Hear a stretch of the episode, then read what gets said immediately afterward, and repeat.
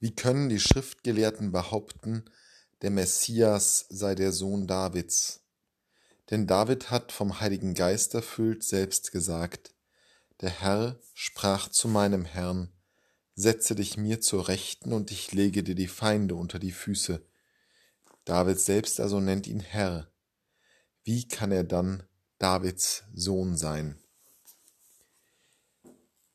Jesus beschreibt sich hier selbst. Diese Selbstbeschreibung ist vielleicht kein Originalzitat Jesu, sondern der Versuch des Evangelisten zu erfassen, wer dieser Jesus ist, zu verstehen, was für ein Mensch da in ihr Leben hineingetreten ist. Der Referenzpunkt des David ist freilich sehr wichtig, um auch noch einmal unser eigenes Verständnis der Rolle Jesu zu vertiefen und zu verbreitern. Jesus ist der Messias und damit im alten Verständnis des jüdischen Glaubens einer, der zumindest in einem ganz engen Zusammenhang steht zu David. Wer aber ist dieser David für das Judentum?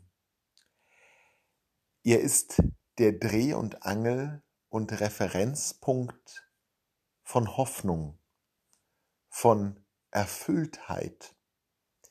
Während jemand wie Mose als der Gesetzgeber, Abraham als der im wahrsten biologischen Sinne Vater des gesamten Stammes heller scheint als David, während ein Prophet wie Elia auch eindrucksvoller ist als David, ist David doch der Gipfelpunkt in der Geschichte Israels. Steht er für die Zeit, in der Israel in vollster Blüte stand.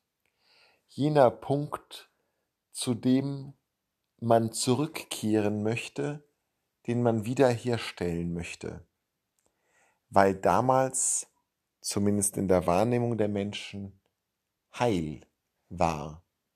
Nie ging es Israel so gut wie in den Zeiten Davids.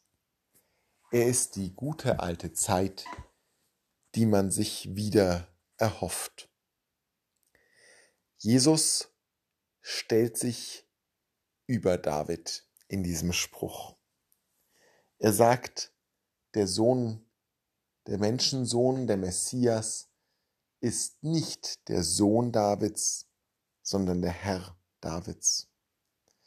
Weil Jesus zwar wie David Referenzpunkt für Heil ist, die relevante Orientierungsgröße, wo Heil sich ereignet, die bestdenkbare Zeit, wird durch Jesus repräsentiert, aber nicht im Blick auf eine Vergangenheit.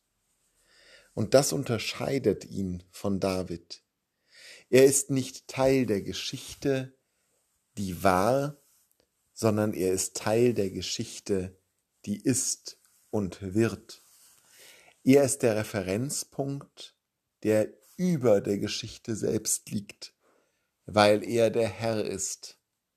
Ein Referenzpunkt, der sich nicht darauf bezieht, dass etwas wiederhergestellt wird, sondern darauf, dass ein neuer Himmel und eine neue Erde entstehen, in denen die Gerechtigkeit wohnt. Jesus ist ein bisschen wie David, aber so viel mehr als David so viel größer, so viel heilvoller, so viel überwältigender. Der Blick auf David kann uns zeigen, was wir alles noch mehr erwarten dürfen. Der Blick auf das Glück in unserer Vergangenheit gibt uns eine Vorahnung auf die unendliche Fülle des Glücks, die vor uns liegt.